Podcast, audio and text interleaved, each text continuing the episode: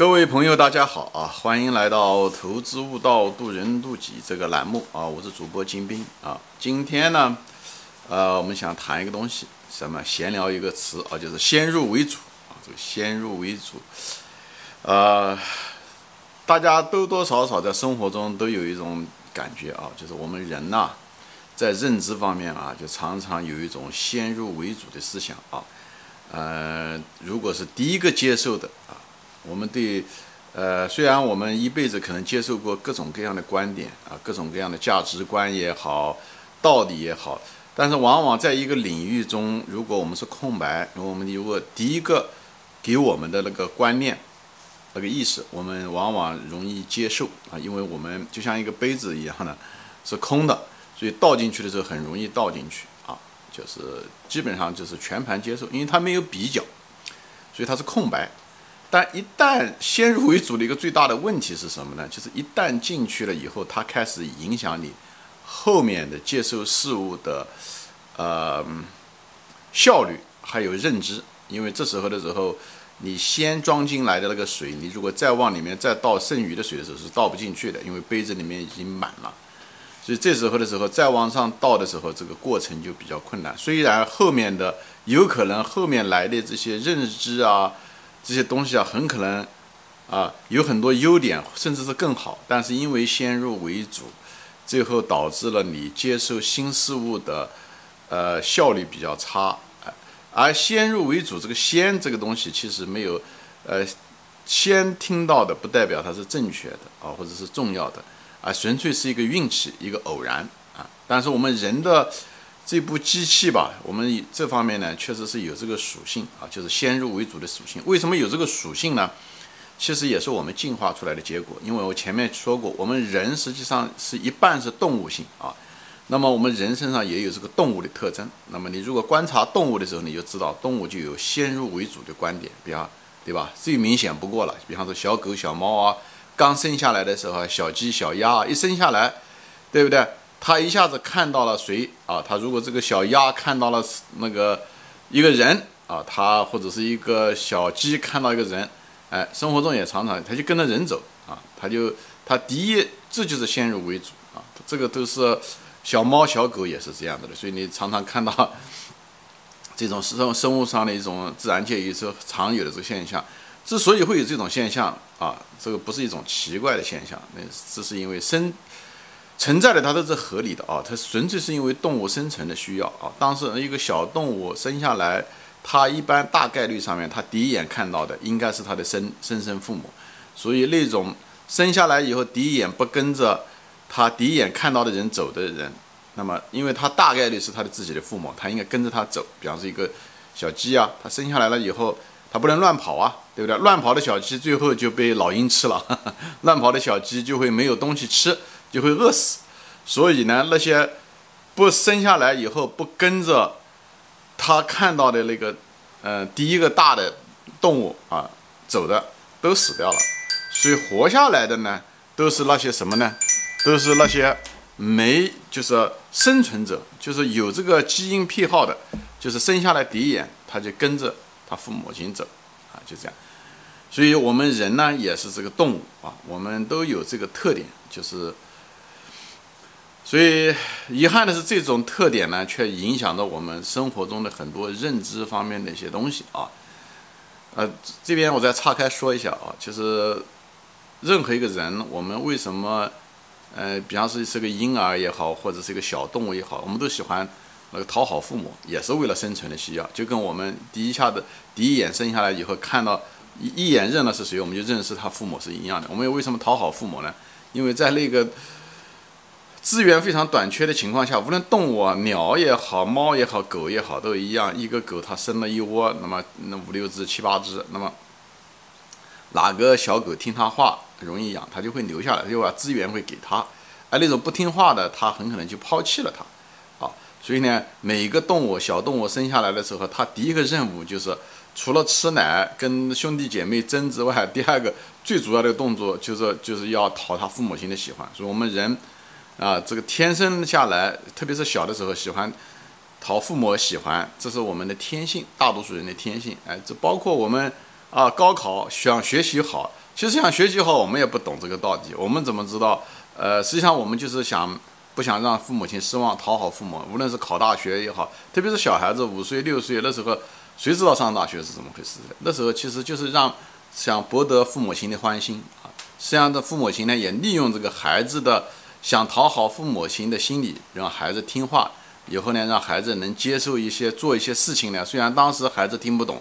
但是呢，却对他终身有益的事情，所以这两个是一个博弈，又是一个互相的一个利用，这都是人性或者是动物性的一个特点。我就把它岔开说一下啊。所以就回到现在回到这个先入为主这个观点。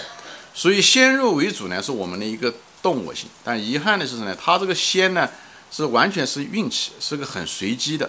但是遗憾的是我们人性中的这一点呢。给我们认知确实带来了很大的麻烦，就是，所以我们先入为主。举例吧，举例讲了一大堆这些东西，比方说宗教就这一点啊，就是如果是啊，宗教就是一种先入为主。你如果生在一个基督教的家庭，那么在大概率上面的时候，你从小耳熏目染，你很可能就是信的是耶稣，信的是基督教，对不对？你如果是生在一个伊斯兰教家庭，你很可能一辈子就是一个穆斯林教徒，对不对？哎，一辈子可能都是这样。如果大概率事件，你可能一直这样，这都是先入为主，对吧？这个东西跟你，呃，该不该信这个宗教，其实没有半毛钱关系，纯粹是因为你这个先入为主。你一生下来，你的父母亲或你的这个文化家庭氛围就是那个宗教观，那么就是这样。所以，宗教基本上是一种地域性的，就是这样。你看中东各个国家，对不对？他们基本上百分之九十五以上都是穆斯林，就这个道理啊。那么在欧洲啊，在南美啊，在美洲这些国家，大多数都是信的是基督教，也是这样，所以说它是地域性很强。之所以地域性很强，它就是一种先入为主，对吧？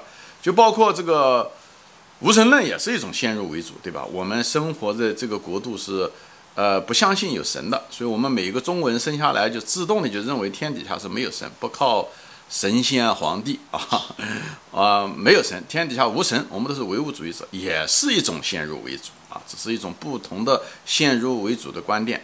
而且大多数人呢，这一辈子呢就是靠这个活着，而且为此奋斗终身啊，为这个信仰奋斗终身。而而且这个东西是最难改的，为什么呢？别的东西吧，你先入为主以后，你学会了以后呢，你在社会上去，哎，你通过你的认知啊。这些东西啊，你还容易改！你万一你的认知给你的东西是错误的时候，你还能改。这宗教这东西呢，还难改，为什么？它看不见摸不着，所以它是非物质的东西，所以这东西就很难调整，它不会给你有这么多反馈。信则有，不信无则无，对吧？你不信有神，那就没有神。你各种各样的观点都会证明这个世界是唯物的，就是无神的。你如果信了呢，信了一个神呢，你比方信耶稣也好，穆斯林也好，你信了，你自然而然他也会给你反馈，让你觉得你会有啊。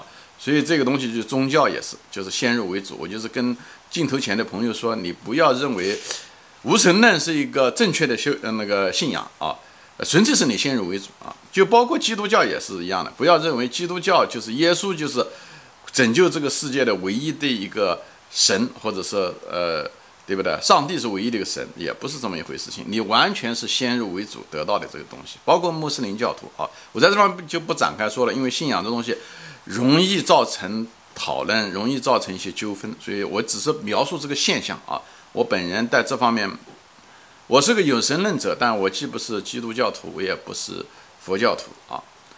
啊，我就说一下这个人的这个动物性啊，就是先入为主啊。那么别的先入为主也有了，比方说说家庭教育啊，你的价值观、你的三观、你的人生观、世界观这些东西啊。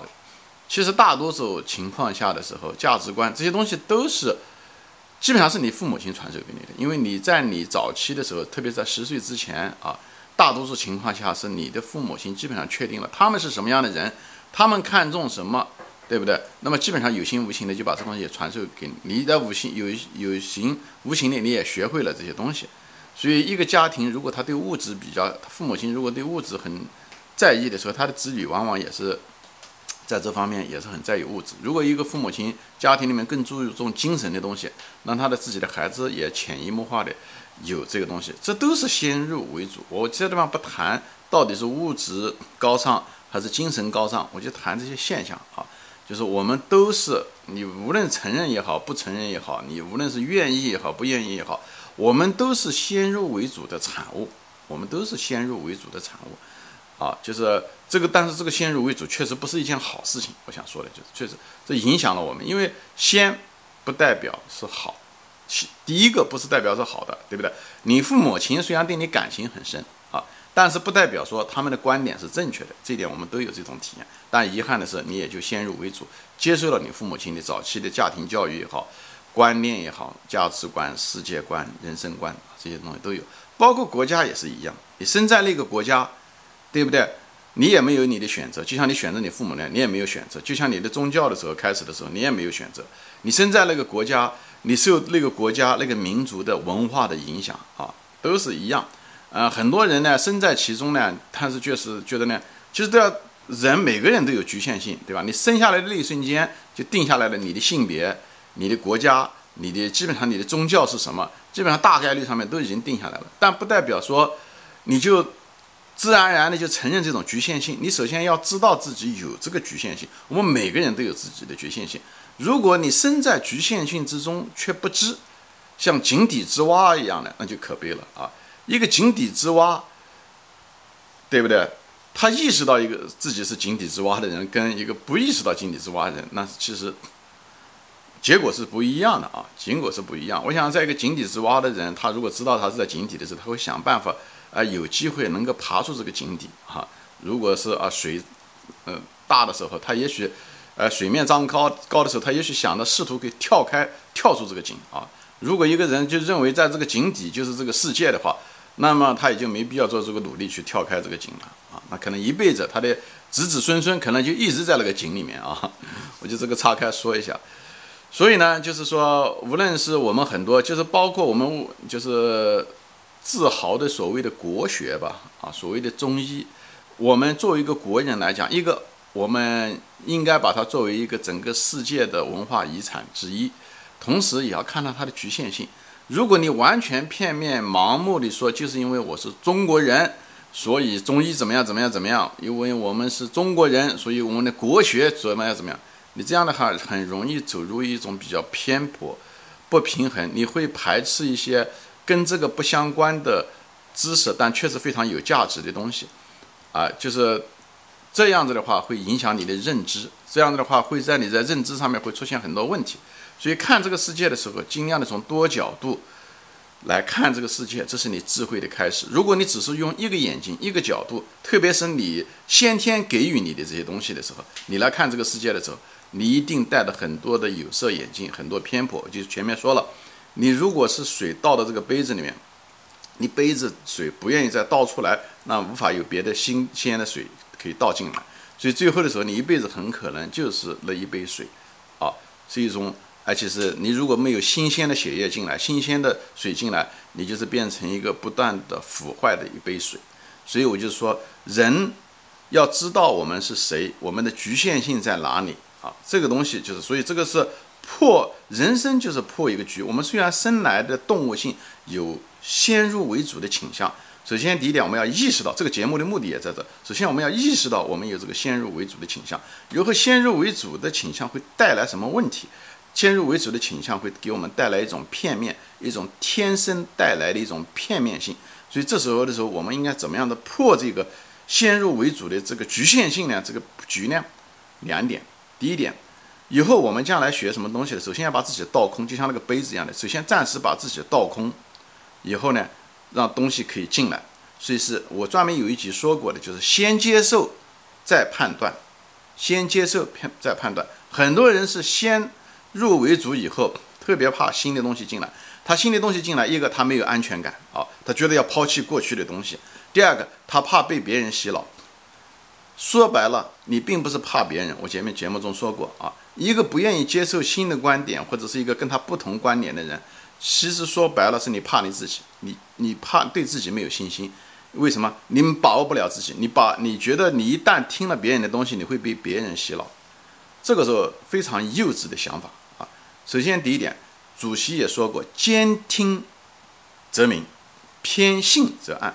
你那个偏的时候，先入为主的时候，本来就给你一个偏的，对不对？给了你一个没有关系，先入为主没有问题。最主要是你后入的东西，你要要能接受，以后再跟你先的东西能够互相弥补。